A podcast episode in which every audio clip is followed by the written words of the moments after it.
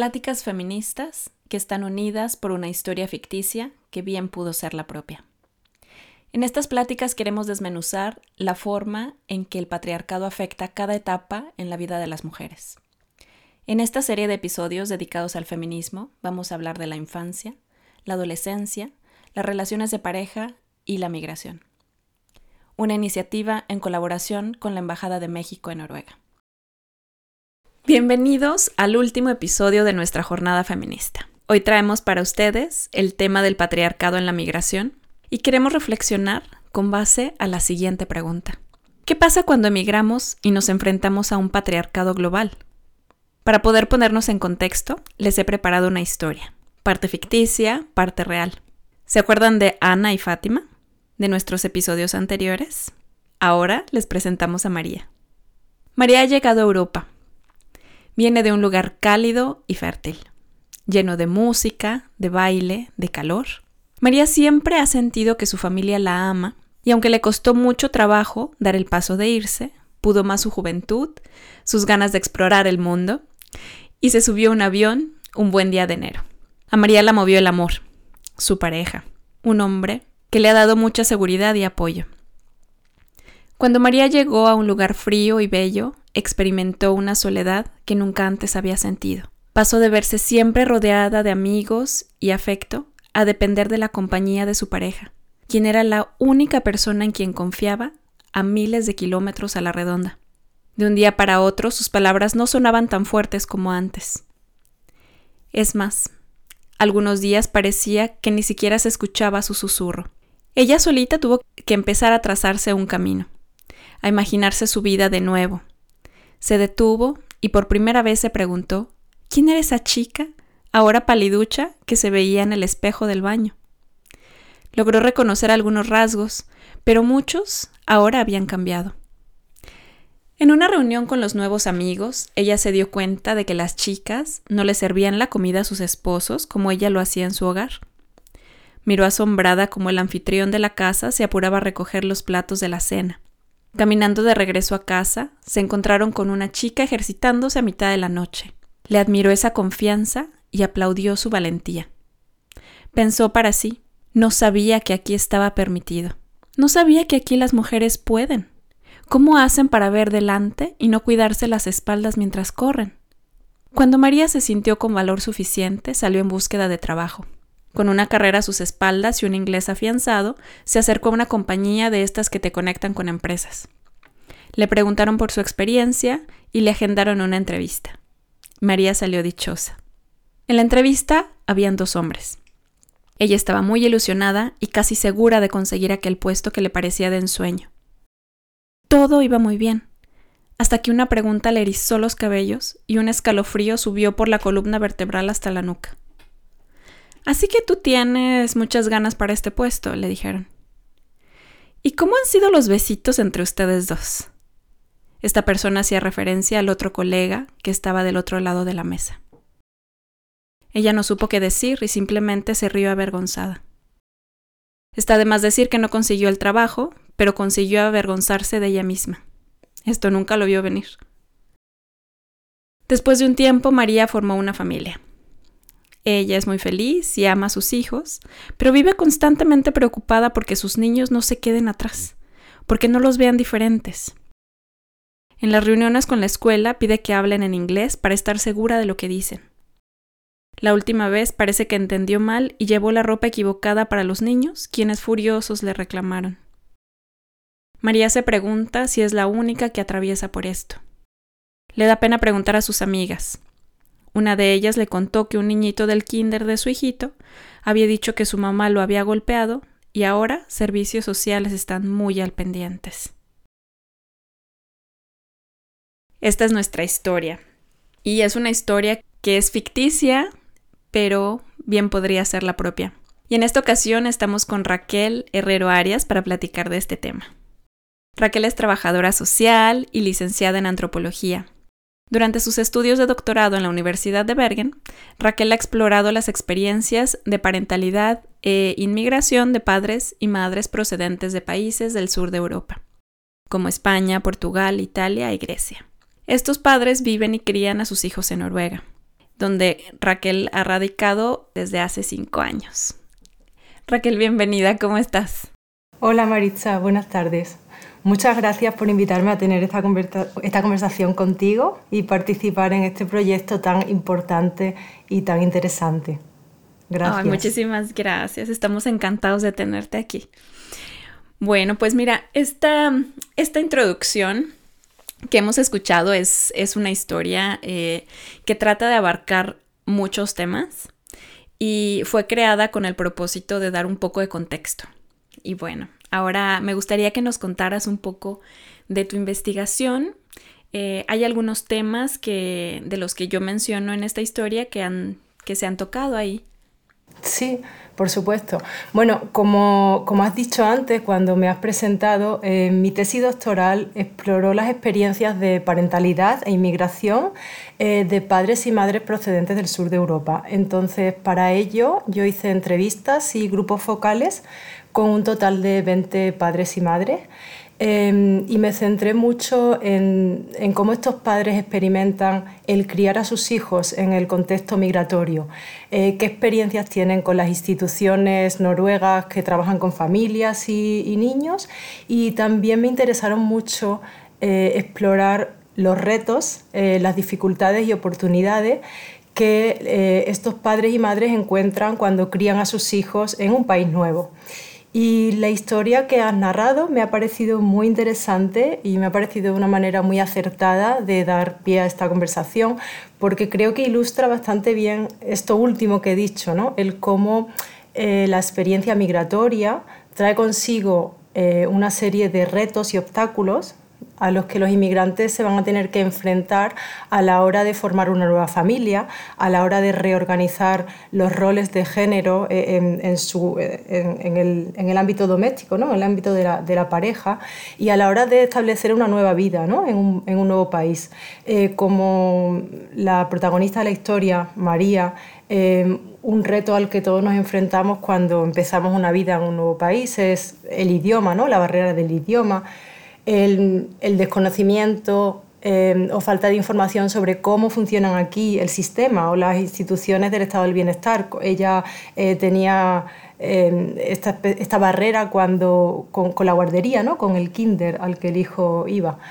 la soledad también es otro, otro reto al que nos enfrentamos, ¿no? porque estamos alejados de nuestros familiares, de, nuestra, de nuestras amistades, pero es que además en el caso de María, eh, todo esto, estos retos que son propios de una experiencia migratoria, se entremezclan con las vulnerabilidades y las desigualdades y discriminaciones a las que las mujeres nos enfrentamos solo por el hecho de ser mujeres, ¿no? Y que eh, a lo largo de estas eh, sesiones que, has estado haciendo con distintas personas, pues has ido abordando, ¿cierto?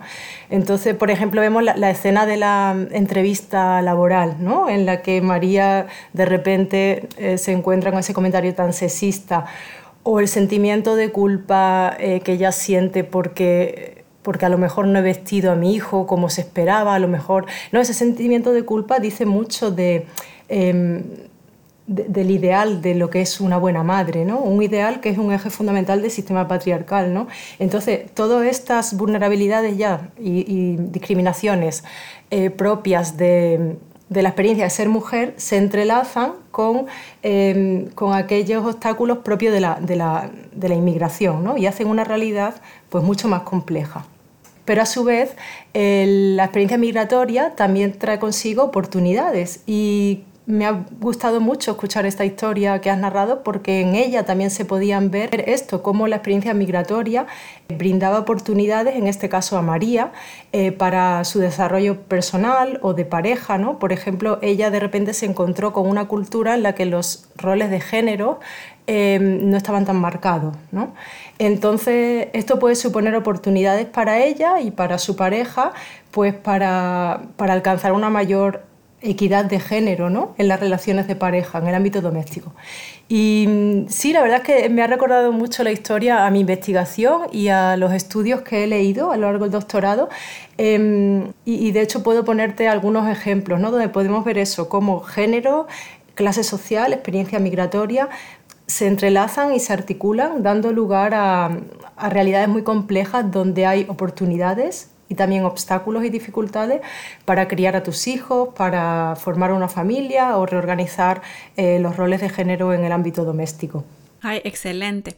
Sí, fíjate que, que también es tema de, de la migración, también me gustaría agregar que ya cuando venimos de una cultura también que es altamente machista, altamente, ¿no? Como, como lo mencionábamos en nuestros episodios anteriores, como hemos sido adiestradas de, de, lo que se espera de ti en la sociedad o de lo que tú piensas que esperan de ti. O sea, incluso ya es, un, ya es una cosa tan internalizada. Tú solita te empiezas a poner como cosas que tú quieres alcanzar, ¿no? Todo el tiempo.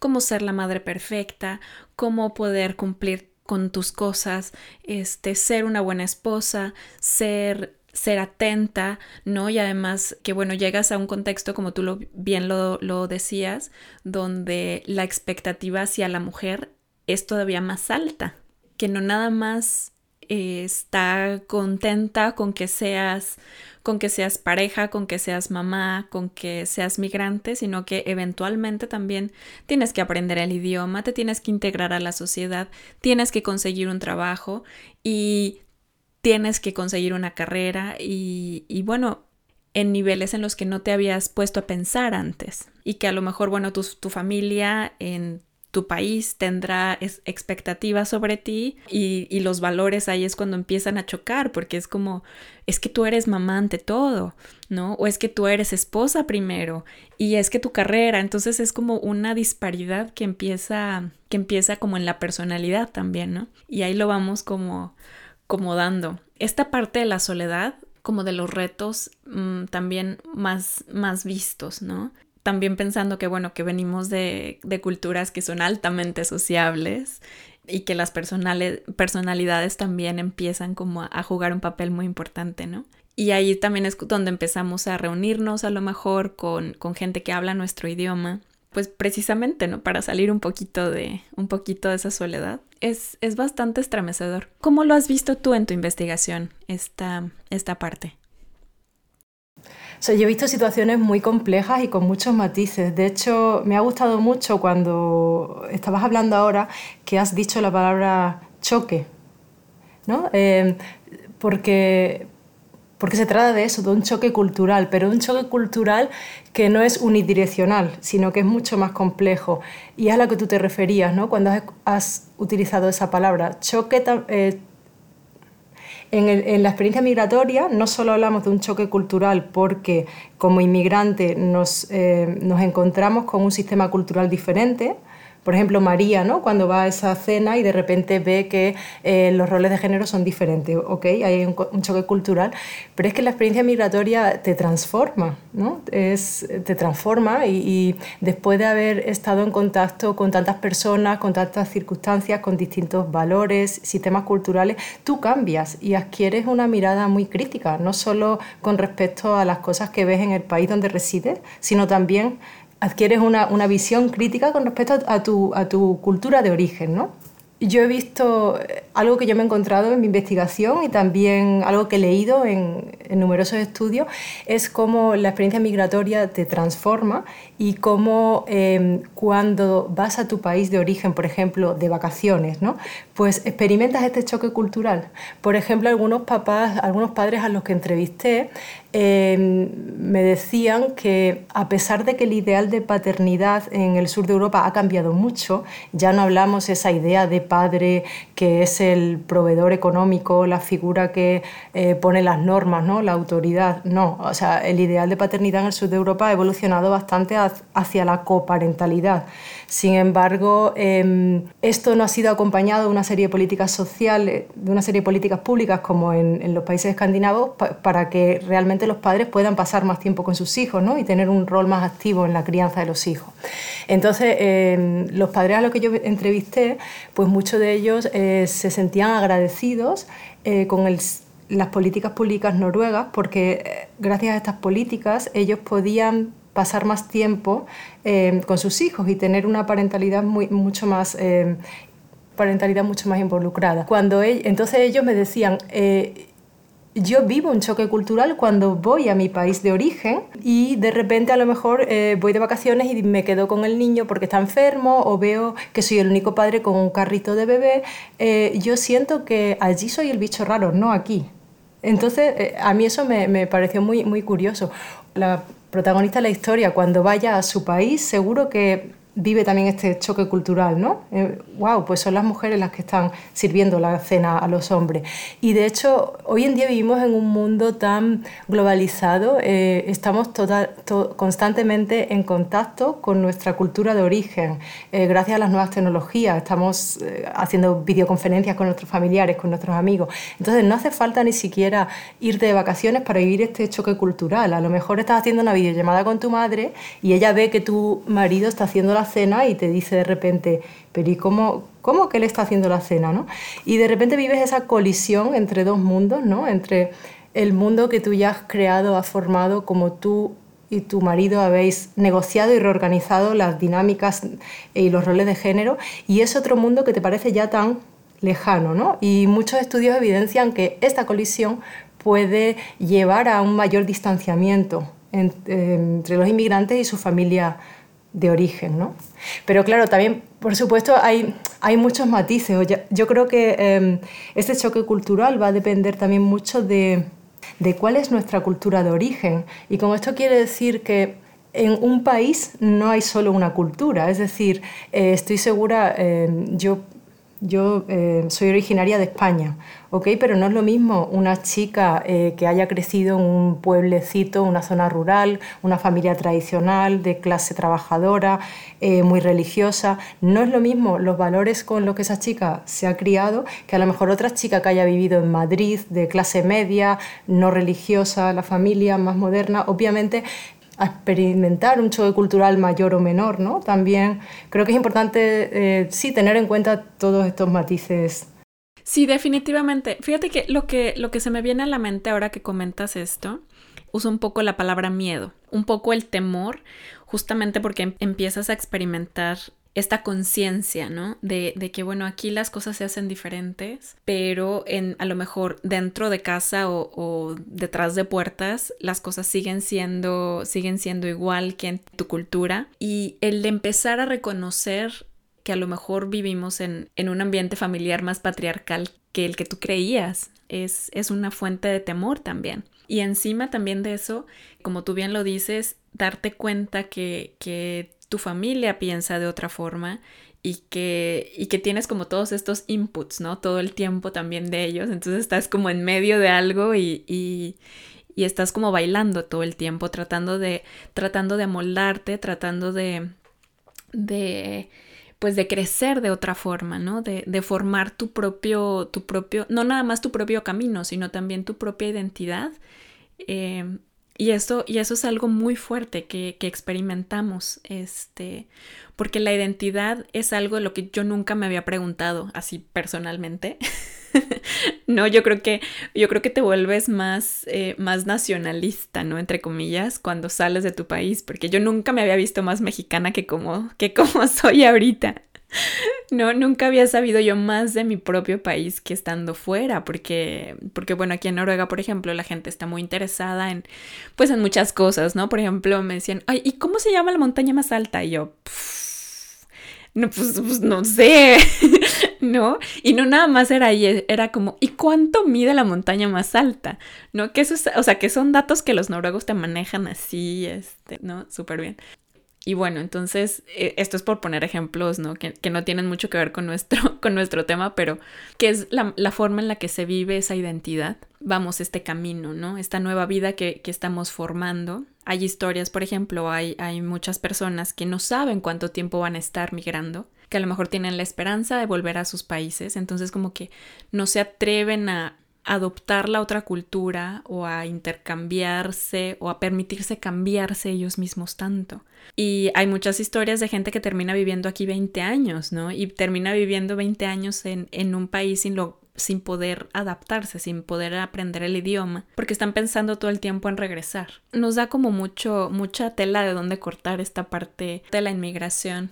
Y me, me, me ha parecido muy interesante que cuando has hablado de este tema digas lo de la identidad, porque yo creo que y, el miedo, ¿no? Eh, una persona eh, que a lo mejor nunca, que nunca haya salido de, su cultura, ¿no? O de, su círculo, eh, claro, nunca se ha visto en esta situación. Entonces yo creo que la inmigración, la, experiencia migratoria brinda esta colisión entre, entre, dos mundos que al principio por supuesto que da miedo, porque como tú decías, yo creo que te descoloca, ¿no? Es como, wow, pues si yo creía, claro, imagínate, ¿no? Como eh, tus valores, eh, tu, todo esto que damos por sentado, eh, cómo creemos que funciona el mundo, las relaciones de pareja, las relaciones entre padres e hijos, de repente todo eso se está tambaleando porque tú ves que, que hay, que, no es, que no hay una verdad universal, ¿no? sino que hay otro, otra forma de hacer las cosas.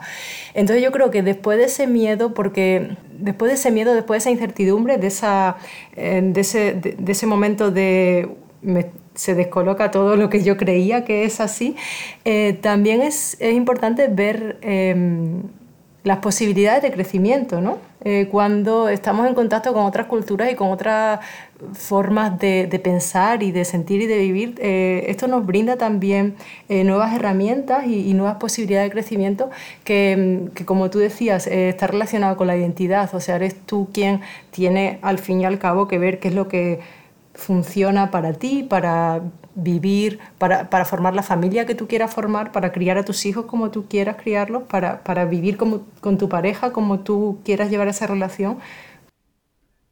Sí, y a mí me parece una de las cosas más maravillosas que yo también he experimentado aquí, eh, justamente esa oportunidad de poder desaprender y de volver a aprender, ¿no? De poder eh, reinventarme y hacerme la persona que yo quiero ser, también sin esos factores culturales que, están sobre ti todo el tiempo, ¿no? Que, hubiera de alguna forma u otra estado. Eh, yo creo que esa es a lo mejor una de las, de las ventajas que nos brinda el hecho de, el hecho de estar fuera de nuestros países y, de poder ver con un lente un poco más global cómo es la situación ¿no? que estamos viviendo y, y, también estar un poco más conscientes de cómo es que yo fui creada, no nada más estar conscientes, sino, sino atreverse a criticar un poco eso, ¿no? Es bueno, estoy haciendo las cosas porque las llevo haciendo así todo el tiempo, las debería seguir haciendo de esta forma, puedo hacerlas diferente, puedo cambiar. Una de las cosas también que más me ha sorprendido eh, del hecho de vivir aquí es esa libertad. Más bien, esa seguridad pública que se transforma en libertad. O sea, para mí, o sea, es impensable salir a correr en México, a pesar de que yo vengo de un, de un pueblo pequeñito, salir a correr a las 10, 11 de la noche y regresar a mi casa entera, o sea, ¿no? Y, y de disfrutar.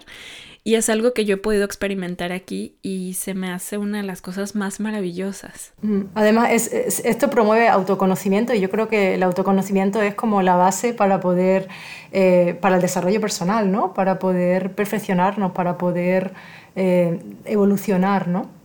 Y, y, todo lo que decías con respecto a, a una mayor libertad porque porque tomas una mirada más crítica con respecto a, los patrones culturales ¿no? de tu cultura de origen. Esto también lo he visto yo en mi estudio y, en otros estudios que, he leído en estos años.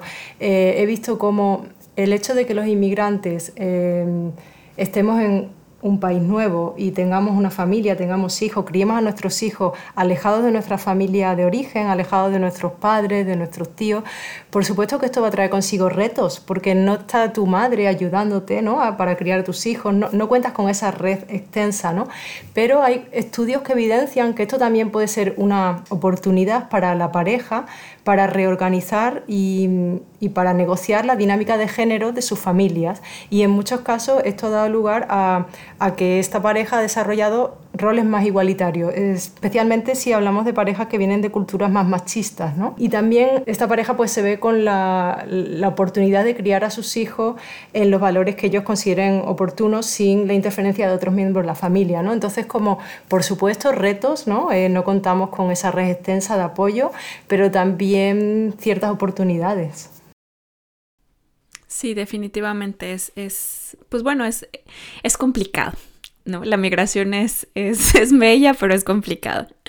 Y bueno, pasando más adelante, esto de darnos cuenta de que, de que el patriarcado es un sistema global. Aquí quiero hacer un poco referente a la historia, la parte de la entrevista de trabajo y hablar un poco de esta interseccionalidad, el ser discriminado por varios aspectos sociales, que en este caso sería no nada más porque eres mujer, sino porque eres mujer y eres inmigrante, o porque eres mujer y eres de color, o porque eres mujer y eres discapacitada, o porque eres mujer y eres madre, ¿no? O sea, son cosas que, que se viven de una manera mucho más extensa de las que a lo mejor no te habías percatado antes. ¿No? Entonces aquí volvemos como a la parte de tomar conciencia de que están sucediendo estas cosas, de cómo, podernos, cómo podemos prepararnos para afrontar, afrontar esto. Y a mí en lo personal me ha hecho ver que estamos luchando contra un monstruo mucho más grande de lo que yo me puedo haber imaginado, ¿no? Porque no es un sistema que está en mi país muy arraigado, porque, porque bueno, en México está de más decir todos los problemas sociales que existen, pero que son muy fuertes y que a lo mejor no los ves en, en otros países europeos. Pero sí es, es, un, es un choque también. Y es un choque y que a mí me inspira a seguir cuestionándome todas estas cosas, de empezar a, empezar a ver que, ok, estamos pasando por una situación de identidad, estamos pasando por una situación que además tiene otros retos. ¿Qué te parece?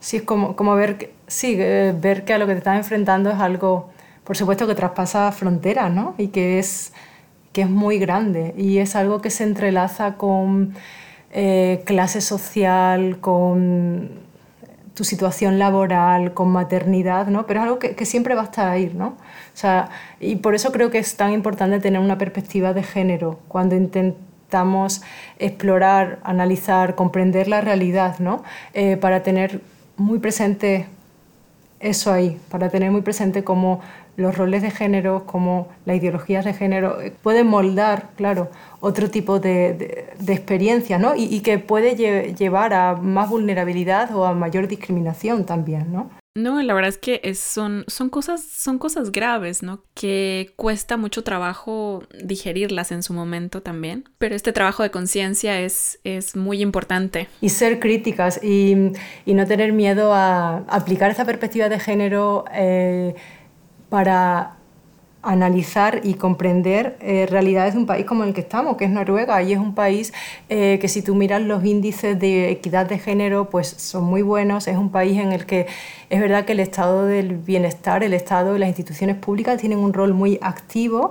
Eh, y han desarrollado una serie de políticas y mecanismos pues, para eh, promocionar la, equidad de género, para ayudar a las mujeres a, compaginar su carrera profesional con su maternidad. Sí, pero aún así yo creo que es importante eh, ser críticos. Eh, por ejemplo, un caso que yo siempre pongo a, a mis estudiantes porque me parece muy interesante es el caso de las au pairs. en Noruega em, hay familias eh, de clase media, porque son las que se lo pueden permitir, que eh, contratan los servicios de, esta profesional, una au pair, eh, normalmente procedente de Filipinas. Creo que Filipinas es la, nacionalidad principal de estas au pairs que se contratan en las familias noruegas para que te ayude pues, con, las tareas del hogar y, con sí, con la crianza de tus hijos. ¿no? Entonces, me parece un ejemplo muy significativo, ¿no? porque ilustra esto que tú estabas diciendo de la interseccionalidad, el cómo eh, se articula eh, la estratificación de género con clase, con etnia y condición migratoria. Es decir, estamos, estamos viendo cómo hay eh, familias que para resolver un poco los conflictos de género, ¿no? Eh, ¿Quién va por los niños al colegio? ¿Quién va a hacer la colada? ¿Quién? Para resolver todos estos conflictos, ¿qué hacen? Pues contratamos contratamos a, quién? A una mujer, o sea, feminización de los cuidados, ¿no? Contratamos a una mujer pobre de un país, eh, eh, en este caso, bueno, Filipinas, para que esté con una gran disponibilidad, si es necesario, las 24 horas del día. Em, y además, o sea, ahí se ve la feminización de los cuidados, la feminización de la pobreza, ¿no? Mujeres pobres que vienen aquí a, trabajar. Em, con familias de clase media y también vemos otro fenómeno que es las cadenas globales de cuidado, ¿no? O sea, como en muchos casos estas au pairs eh, tienen eh, familia en sus países de origen, eh, tienen hijos que les han quedado al cuidado de otras mujeres, a lo mejor de su mamá o de su tía, y los han, han dejado allá a sus hijos para venir aquí a cuidar otros hijos de otras mujeres y enviarles el dinero, ¿no? O sea, me parece muy interesante, ¿no? Es como eh, un país eh, donde es verdad que hay muchos mecanismos y eh, desde, desde, las instituciones públicas y desde las políticas públicas se está apoyando la, la, equidad de género, pero me parece también muy importante ser crítico con cómo estamos logrando esa equidad de género. Es muchas veces a base de desigualdad de género, ¿no? Sí, fíjate que esto, esto también me parece un ejemplo muy importante y muy, muy curioso, ¿no? Porque aquí nos damos nos damos cuenta de, que el término de interseccionalidad cobra vida, ¿no? Porque justamente, pues bueno, es un término que, nace de, una población, de la población negra de Estados Unidos, eh, de una investigadora, donde se da cuenta que, que, las mujeres blancas, como para tener un poco más de, más de equidad de género, le pasan la bolita a las, a las demás, Entonces, ¿qué es lo que pasa? Que ahora la mujer blanca tiene estos privilegios, empieza a adquirir estos privilegios de hombre, o sea, ya ni siquiera de hombre blanco, ¿no? O sea, todavía no, como de hombre, porque hay que, ir escalando en la jerarquía, ¿no? Y bueno, entonces como para ella no quedarse, o sea, pero ¿quién se queda con la bolita? ¿No? Entonces la bolita, pues bueno, se la pasamos al, al siguiente que está en el rango. Y efectivamente esto, esto es lo que pasa también mucho en familias noruegas con el ejemplo que tú acabas de ver, pero también vemos otra cosa que a mí me causó también mucho shock. Cuando yo llegué a Noruega, empecé con mis clases de noruego. En la escuela te dividían dependiendo, no tu nacionalidad, pero tus grados de estudio. Entre más grados de estudio, pues bueno, te ponían como un grupo, ¿no? Parecido. Pero antes de entrar ahí, llegabas como a un grupo, como un grupo base, me tocó estar en un grupo con muchas mujeres eh, filipinas, tailandesas y tal, que te preguntaban por qué, por qué estabas aquí en Noruega. Entonces yo decía, bueno, es que pues yo estoy casada con un noruego. Y me decían, ah, casada con noruego, entonces eres como parte de nuestro grupo. Y, y, me causó como, como demasiado shock, ¿no? Porque decía, bueno, ajá, ok, ¿cómo? Este, entonces como ya eres parte de un, de un grupo así, ¿no? Parte de un grupo, pues, en el que se identificaban ellas. Y yo no estoy diciendo que había nada mal con eso. Simplemente que me costó como, me costó mucho trabajo a mí. Y yo trataba como de defenderme. Yo decía, este, sí, pero, pero yo puedo regresar a mi país. o, yo puedo, o sea, o yo puedo, eh, no sé, ¿sabes? Eh, y, yo me empecé a cuestionar. Yo dije, pero, pero ¿qué me está pasando? O sea, ¿por qué, por qué tengo esta, esta necesidad de, de creerme diferente? A, este grupo de chicas, que bueno, después el, estereotipo es que estas chicas que son jóvenes están casadas con hombres, eh, pues bueno, en este caso noruegos, que son mucho, mucho mayor que ellas. Y, y pues yo no quería ser parte de ese grupo. Claro, tú, te querías alejar como, claro, por, la connotación tan negativa que, tiene este grupo. Pues fíjate, ahora que has, que has compartido esa experiencia, me has hecho recordar una experiencia que yo tuve hace cinco años. Cuando hace cinco años yo estudiaba un máster en Stavanger y como parte de este máster, el máster era en trabajo social. Y como parte de este máster yo hice unas prácticas en un centro de acogida para, para mujeres que han sobrevivido eh, violencia de género y también para los hijos de estas. Y me sorprendió mucho eh, ver que gran parte de, de, las mujeres que vivían en estos, en estos centros de acogida eran inmigrantes y sobre todo procedían de Tailandia, Filipinas y luego em, en las conversaciones que tuve con los profesionales que trabajan ahí y en los informes que estuve leyendo pude ver que dos de cada tres mujeres que viven en un centro de acogida eh, son inmigrantes aquí en Noruega. Y em, eh, la verdad es que fue una experiencia muy, como muy fuerte porque había testimonios que eran totalmente desgarradores. Y muchas de estas chicas que eh, vienen de Tailandia o Filipinas, ellas se habían casado pues con un señor noruego, se habían conocido por internet o el señor había ido allí de vacaciones, ¿ok? Entonces imagina el, tema de eh, la barrera del idioma. Ellas habían firmado el acta matrimonial sin ni siquiera saber, o sea, imagínate, o sea, cosas básicas, ¿no? Eh, la barrera del idioma, eh, habían decidido venir a Noruega a vivir con, su marido. muchas de ellas tenían hijos, pero habían dicho, bueno, pues voy a Noruega, voy a ver qué tal se da, ¿no? busco un trabajo y luego pues puedo pedir la reunificación familiar. Eh, una vez que estaban aquí, pues eh, la vida casada no era ni mucho menos como ellas esperaban. Em, había casos de malos tratos, abusos sexuales, eh, de verdad historias muy desgarradoras. Pero em, el problema era que para tú tener derecho a solicitar un permiso de residencia permanente, em, debes de haber estado casada con tu esposo noruego un mínimo de tres años.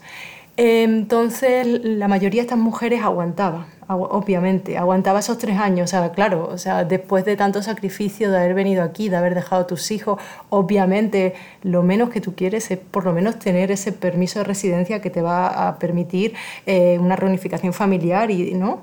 Em, claro, también estamos hablando de mujeres que por el tema del idioma, por el tema del desconocimiento de, de cómo funciona aquí el sistema, de cuáles son sus derechos, de las leyes, pues ellas no sabían ni qué derechos tenían, ¿no? Porque si eres víctima de malos tratos, no te van a, enviar a tu país, ¿no? Pero claro, ellas no sabían esto y también los maridos jugaban un poco con, esto.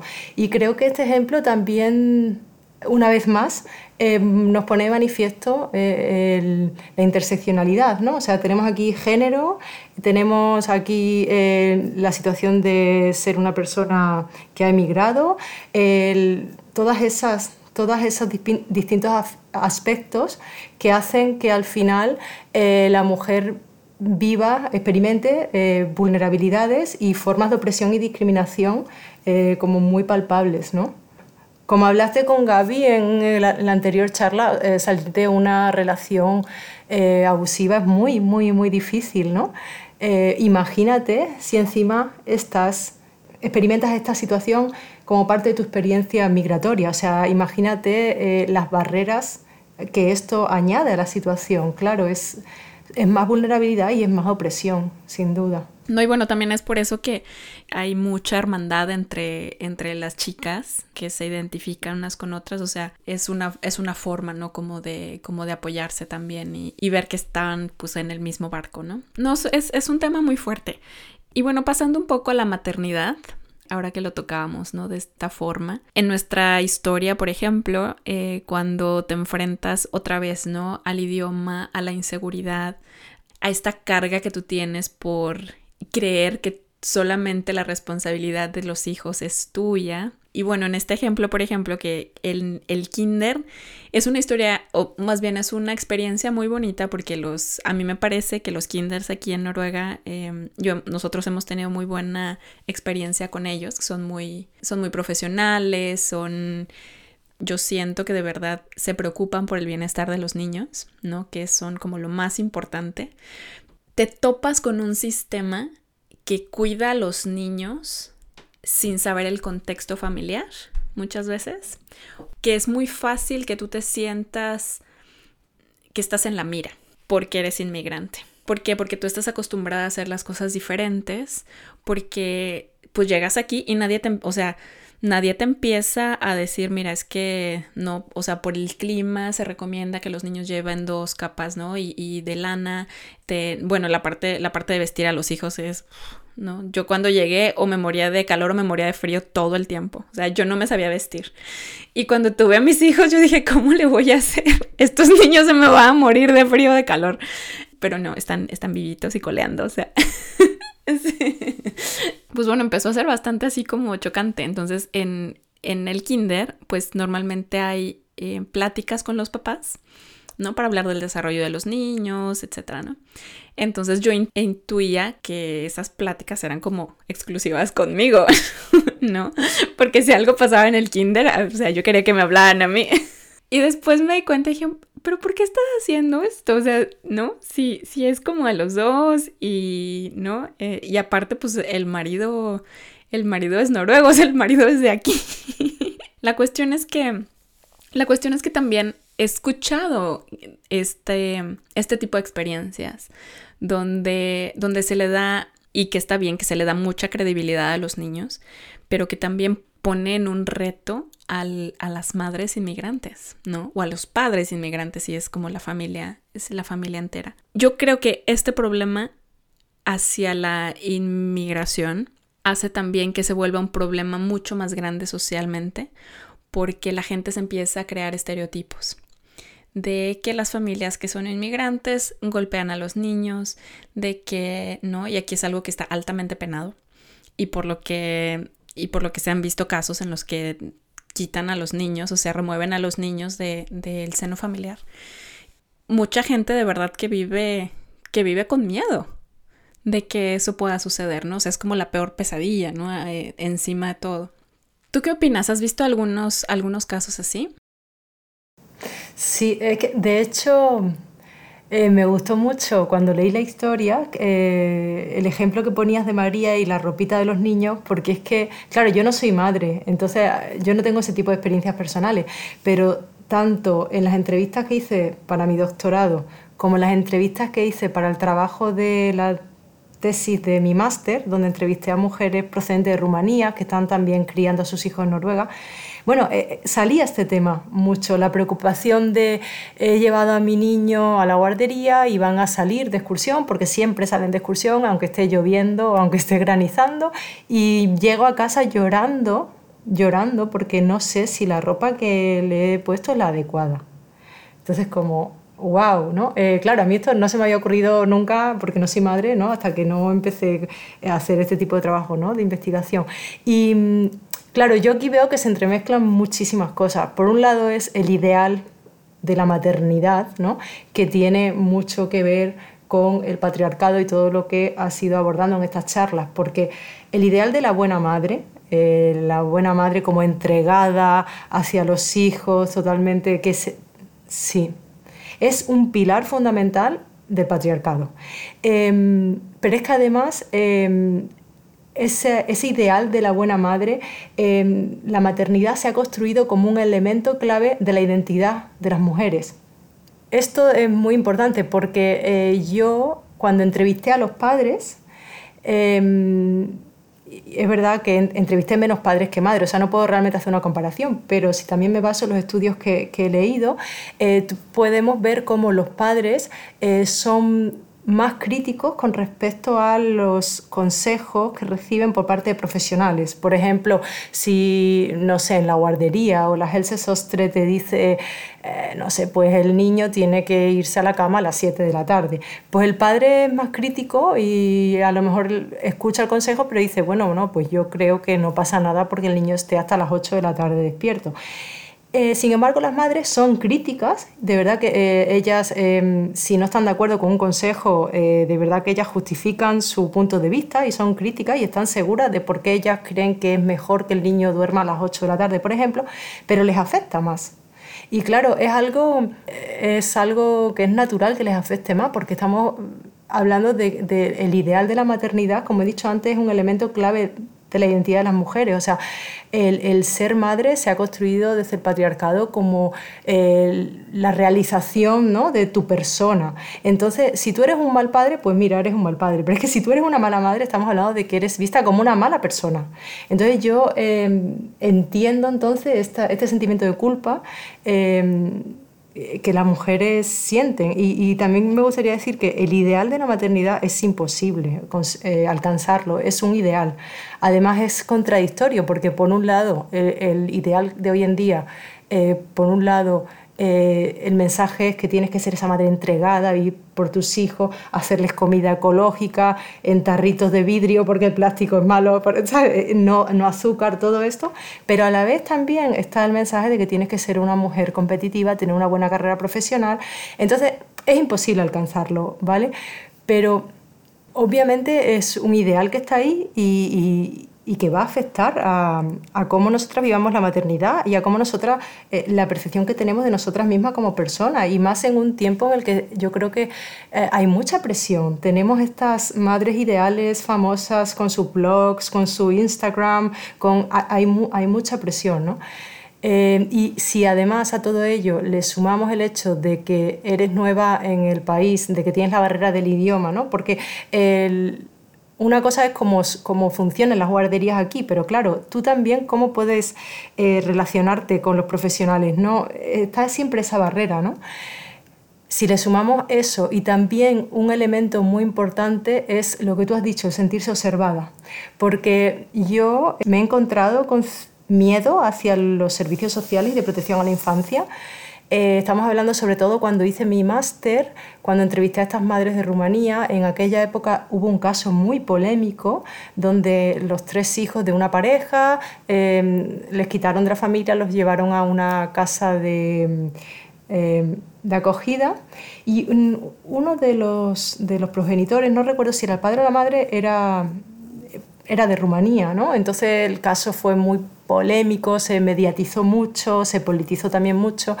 Eh, y lo que yo he ido observando y también lo que yo he ido leyendo es que este miedo hacia, hacia las instituciones, pero en concreto hacia los servicios sociales, es mayor en aquellas familias, en, en aquellos padres que vienen de países donde el estado del bienestar no se involucra tanto en la familia, claro, eh, para alguien que provenga de un país donde el estado del bienestar no tiene este rol tan activo con respecto a la protección de los niños, con respecto a, los derechos de los niños, claro que es un shock, ¿no? Es, puede ser un shock. O también en personas que hayan tenido experiencias con instituciones del bienestar que sean corruptas. Claro, ¿cómo vas a confiar tú en, en que una institución pública vaya a hacer algo bueno por tu familia si tú has visto prácticas corruptas en este tipo de instituciones? Claro, es, y también em, he visto este miedo hacia estas instituciones en personas que, como tú has dicho, se sienten observadas. Es decir, no es lo mismo eh, la experiencia de una persona inmigrante que ha llegado a un país, en este caso Noruega, y pues a lo mejor su, pareja es de Noruega, o sea, ya tienes aquí una la familia política, ya tienes a lo mejor los amigos de él, eh, a lo mejor debido a tu profesión encuentras trabajo de un modo muy fácil, tienes amigos, o sea, tu integración va a ser mucho más fácil, ¿no? A una persona que, que, ha tenido que estar muchos años dedicar o en una profesión para la cual está sobrecualificada, una persona que, todavía no habla el idioma, una persona, una persona que siente que por ser de un país, en este caso del sur, em, que la miran como por encima del hombro, de bueno, es que tú, ah, en España es que dormís mucho la siesta, ¿no? O no sé, eh, eh, hacéis las cosas, sois como más relajados. Claro, los estereotipos. Entonces, cuando una persona ha vivido em, discriminación, ha vivido, ha sido, ha, tenido experiencias en la cual se le ha recordado tú eres diferente, em, esa persona está como un poquito más alerta, en plan de, wow, eh, ahora voy a llevar a mi hijo a la guardería y seguro que eh, como yo soy diferente, como a mí me ven diferente, seguro que están ahí como observando, porque claro, seguro que, que lo diferente se ve como algo malo, ¿no? O sea, wow, eh, eh, tú no haces las cosas bien porque vienes de otro sitio, ¿no? Entonces, he visto que personas que han sufrido discriminación o que son conscientes o, o, han tenido la experiencia de que otros les ven como diferentes, esas personas sí que tienen mucho más miedo a, estas instituciones. Claro, porque no las ven como unas instituciones que están ahí para apoyarte y para ayudarte, porque están para eso, para apoyarte, para ayudarte a, ser un padre o una madre, a criar a tus hijos, ¿no? Eh, claro, no las ven como eso, sino las ven como, como una amenaza, como alguien que está ahí eh, observando a, a, ver cómo hacen las cosas, ¿no? Si te está saliendo un poquito de, de la norma.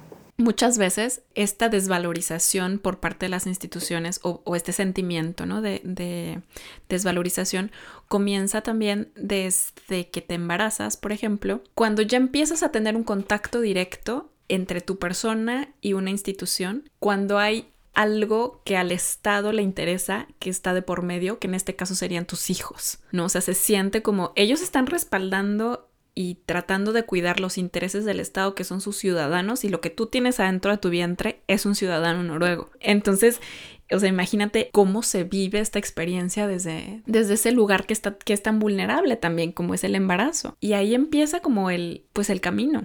Si no somos conscientes de estas formas, si no lo hablamos con nuestras parejas, con las instituciones, con quien tenga que ser, puede terminar en una muy mala experiencia, en que no disfrutes plenamente tu vida como madre, como, como individuo, como, como mujer, como inmigrante, y también que les vayas pasando como esas cosas a tus hijos también, ¿no? En el peor de los casos. Mm. Y, y que te aísles también. Lo que se ve mucho es que obviamente el miedo al final va a hacer que, te metas en tu burbuja y, no pidas ayuda a estas instituciones que están ahí para ayudarte y para apoyarte si lo necesitas. ¿no? Entonces imagínate que en, unos años vives una situación difícil eh, y tú podrías beneficiarte del apoyo de estas instituciones, pero por el miedo que tienes, pues, pues, pues no vas a pedir ayuda ¿no? o sea, y te vas a aislar más. Sí, no, eh, eh, y bueno, es, es un, un, cuento de nunca acabar, ¿no? Entonces, no terminas, terminas como siendo, siendo a lo mejor más víctima de lo que, de lo que en realidad eres. O sea, que quizás no es, no es de esa forma en la que, en la que se tienen que abordar pues este tipo de retos. Claro, pero, pero yo entiendo a los padres porque también lo que tú decías antes es que eh, aquí se le da voz a los niños, ¿no? O sea, yo eso lo he abordado mucho en las entrevistas y con lo que, normalmente con lo que me he encontrado es con que los padres y madres eh, a los que yo entrevisté del sur de Europa, ellos se sentían felices e incluso agradecidos de poder criar a sus hijos en un país en el que no se les considera como propiedad de los padres, sino a los hijos se les considera como personas eh, que tienen derechos individuales, que tienen el derecho a participar en las decisiones sobre su vida, que tienen derecho a formarse una opinión y eh, por lo tanto los adultos, en este caso los padres, pues tienen que estar ahí no solo para protegerles, sino también para, pues para, para ayudar a que los hijos puedan puedan tener voz, ¿no? a escucharles, a ayudar a que participen de su vida. ¿no? Entonces, para la mayoría era un shock.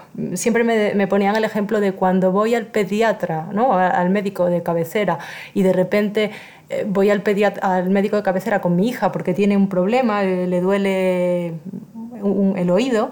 Y el médico no, no me deja a mí hablar, me dice, no, no, usted por favor señora, eh, cállese, yo quiero escuchar cómo la niña describe, o sea, la niña es un, es, es es una persona que, que, sabe expresar lo que siente y quiero escucharla.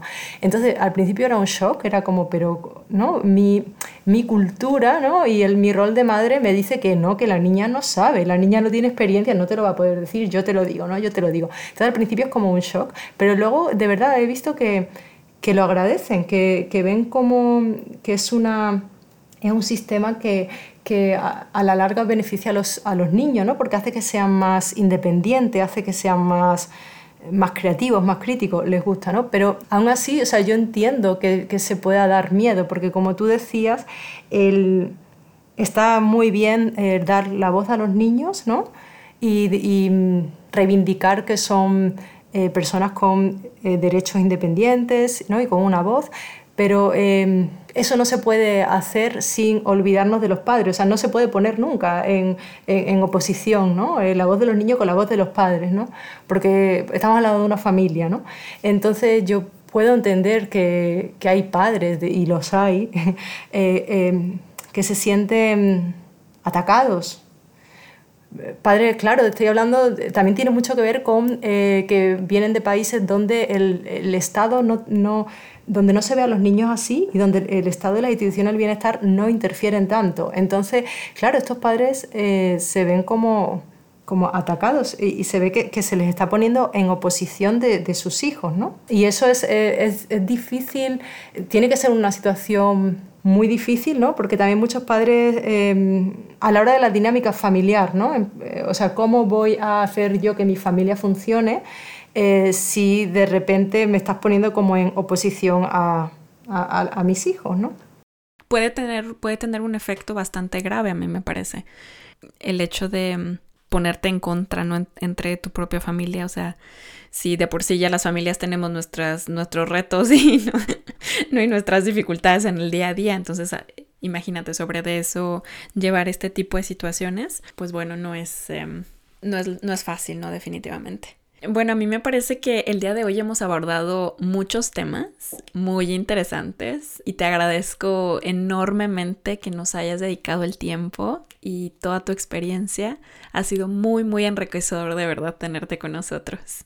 Gracias a ti, de verdad. Y te deseo toda la suerte con este proyecto porque creo que es muy importante eh, como aparecía en la historia, María se sentía sola, ¿no? Y decía, esto me estaba solo ocurriendo a mí. Pues a mí me, hubiera encantado decirle a María, no, no estás sola, comparte tu experiencia con otras mujeres. Y creo que lo que tú estás haciendo, Maritza, es muy importante por eso, porque esto es una plataforma donde otros se pueden, se pueden sentir identificados, ¿no? Y mm, creo que el crear espacios así es muy enriquecedor. Sí, muchísimas gracias. Y la verdad es que... Em, estoy también muy, muy contenta de poder hacer este trabajo y de conocer gente como tú, tan profesional y, con tantas cosas, eh, tantas cosas que aportar a nuestra comunidad hispanohablante. Y qué bueno que además uno de los beneficios es que, que tenemos tantas cosas en común entre nuestras culturas que no nada más yo hablo a los mexicanos o tú hablas a los españoles, sino que, que podemos entendernos una de una manera mucho más profunda y no nada más en el contexto noruego, sino en el contexto migratorio mundial, ¿no? Que en el que estamos y no nada más en la migración, sino también en nuestros propios países, ¿no? Empezar como a, a sembrar un poquito esa semilla de, de, crítica, ¿no? Eso es lo que yo he querido hacer en toda esta jornada feminista, en tratar de tratar de crear un poquito de conciencia, de empezar como, como yo le llamo despertar, porque para mí ha sido eso, para mí ha sido como ahora ya estoy en una posición como mujer adulta de poder cuestionarme todos estos comportamientos culturales que hemos tenido a lo largo de la vida y que a lo mejor ahora es el momento, ¿no? De, de poder, de poder despertar para no seguir, para no seguir en el mismo ciclo y, seguirlo reproduciendo. Muy bueno. Autoconocerse para, para seguir hacia adelante. Muchas gracias. Muchísimas gracias de nuevo Raquel. Ha sido súper, súper bonito tenerte. Y bueno, pues con esto damos por finalizado la jornada feminista. ¡Yay! Muchísimas gracias a todas y todos los que nos han acompañado a lo largo de estos cuatro episodios, de esta jornada que comenzó el 8 de marzo. Gracias también a la Embajada de México en Noruega por proponer a mi lengua madre como la anfitriona de esta iniciativa. Esperamos que hayan disfrutado y despertado en su feminismo junto con nosotras. Yo soy Maritza Villegas y a nombre de todas las que participamos en este podcast les agradecemos su apoyo. Muchísimas gracias y hasta la próxima.